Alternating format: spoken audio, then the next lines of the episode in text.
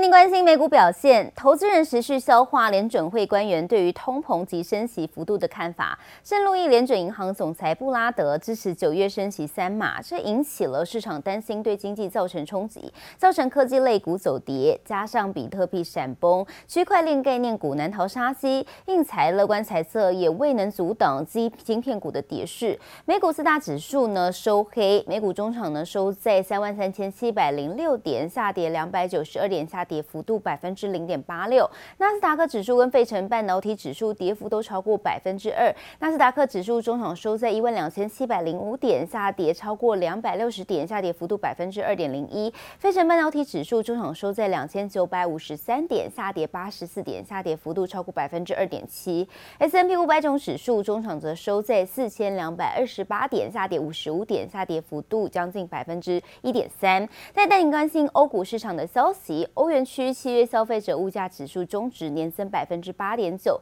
调和 CPI 中值年增百分之四，符合预期在历史新高的位置。下次九月八号例会不排除再次升息，而投资人同样的关注企业财报表现。盘面上，化学类股与汽车类股走高，但是零售股小跌。欧股主要市场开高震荡走低，上周周线收黑。看到德国股市中场收在一万三千五百四十四点，下跌一百五十二点，下跌幅度超过百分之一点一，法国股市终场收在六千四百九十五点，下跌六十一点，下跌幅度近百分之一。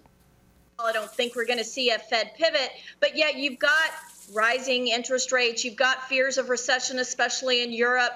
Um, you've got earnings valuations starting to come down for the second half of the year. So we had this summer rally, and that's great. I just don't think it is going to be sustainable. I 联准会九月升息的幅度引起众多讨论，让市场充满不确定性，也影响到加密货币市场。比特币大跌，一举跌破两万二，以太币也跟着重挫。We're not really seeing. I'm not really seeing any major market-driven event for what has sparked this change since inflation data has come out. Um, a number of investors I've spoken with have sort of said, you know.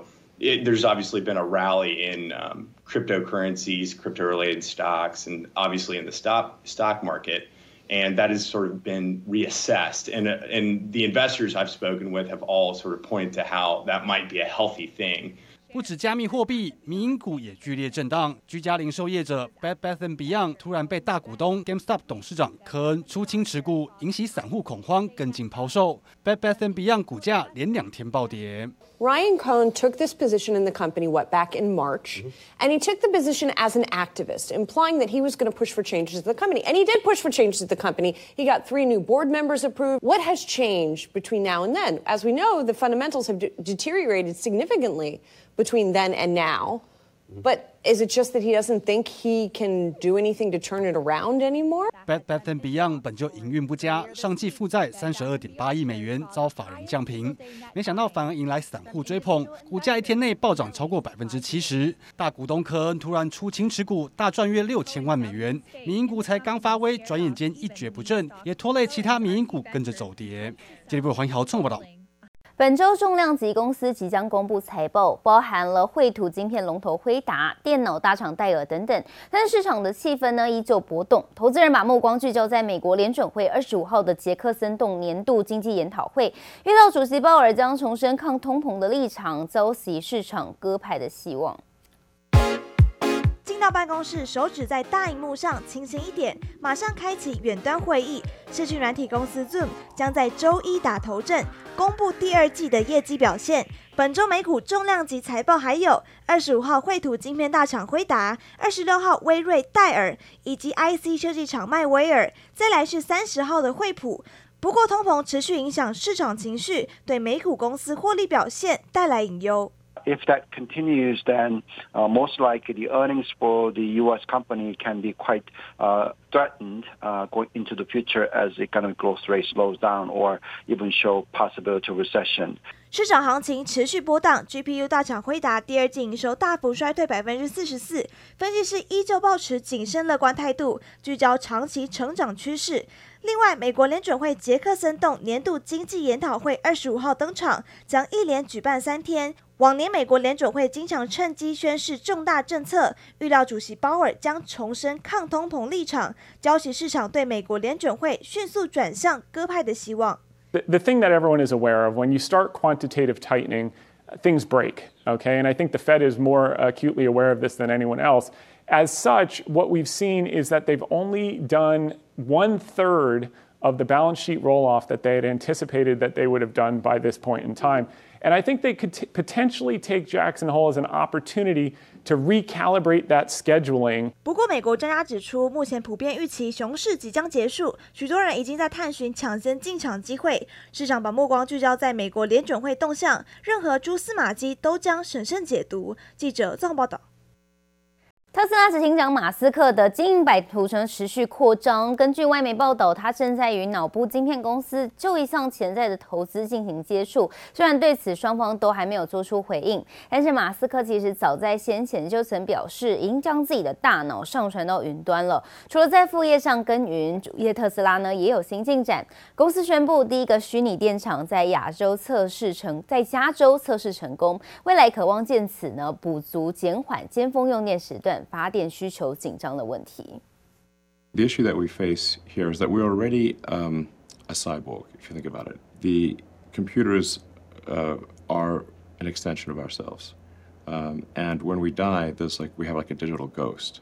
全球首富马斯克经营多角化，他所创办的神经科技公司 Neuralink，企图实现用脑波控制物品，甚至治疗疾病。最新外媒有报道，他正在与脑部晶片新创公司洽谈入股事宜。而马斯克其实早在先前就曾表示，已经将自己的大脑上传到云端，期盼人类未来能透过脑机界面实现意识永生的概念。而除了在副业努力之外，在特斯拉主页上也传出新消息。近日，特斯拉宣布与加州合作的虚拟电厂测试计划获得极佳成果。透过在全加州安装 Powerwall 储能设备，达到可以回供电网高达十八兆瓦电力的效果，借此补足减缓尖峰用电时段发电需求紧张问题。Looking at the big picture, what does it take to make Earth fully self-sustaining from an energy standpoint? And yeah, just map it out and say this is this is what needs to be done. Tesla will try to be as useful as possible in this regard, and, and hopefully uh, lots of other companies can join in and, and help accelerate the sustainable energy revolution. 另一方面，四川限电冲击零件生产，特斯拉要求上海政府帮助其确保在四川的供应商在电力紧张的情况下有足够的电力供应。因此，到目前为止，特斯拉上海工厂的生产仍在照常进行。但随着未来高温持续，水电能力将续降，恐怕还是会引发市场对产业供应链冲击的担忧。记者黄詹敏化综合报道。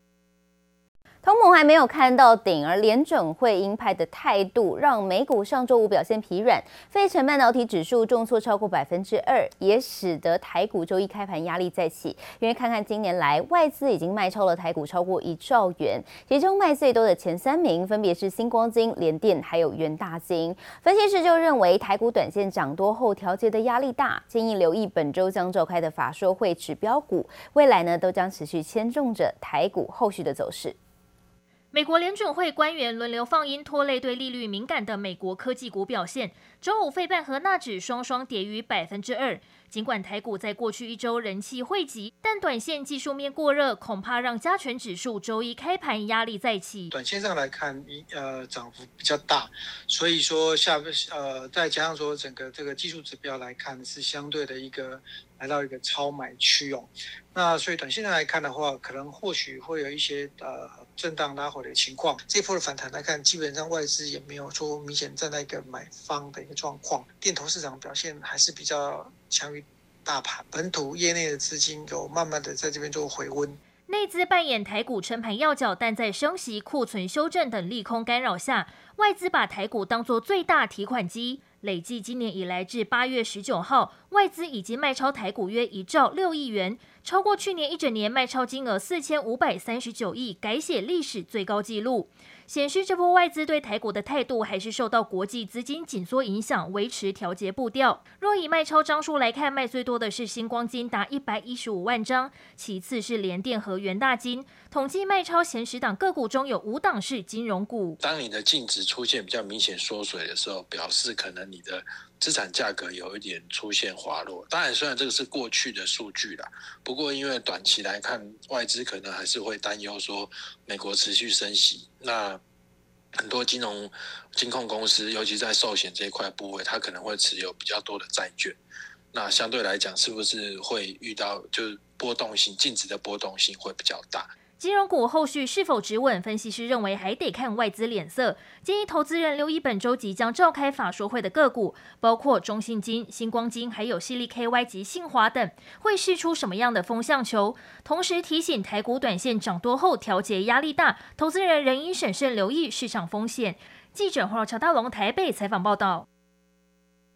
货柜的运价持续走跌，最新一期 SCFI 上海货柜运价指数三千四百二十九点八三点，连十周下滑，跌幅达到百分之三点七三。